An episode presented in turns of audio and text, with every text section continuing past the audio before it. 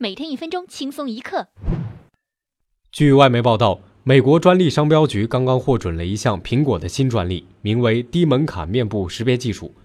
专利是这么介绍的：苹果解决了目前效果好的面部识别技术存在的一些问题，比如说成本高、功耗大，也减少了光线条件和生物变化对于识别率的干扰。四哥觉得这项技术唯一需要解决的问题只有一个，那就是美女卸完妆之后，她还能不能识别出来呢？当地时间的七月五号，英国威尔士中部雷布肯比肯斯山发生了雷击事件。导致两死两伤，其中的一名死者呢，可能是因为手持自拍杆自拍而不幸引来了雷电。本台评论：这就是所谓的装逼遭雷劈呀！如果您想看到今天第一则特别有趣的新闻，请关注我们的公众微信账号“听说了没”，并且回复“苹果”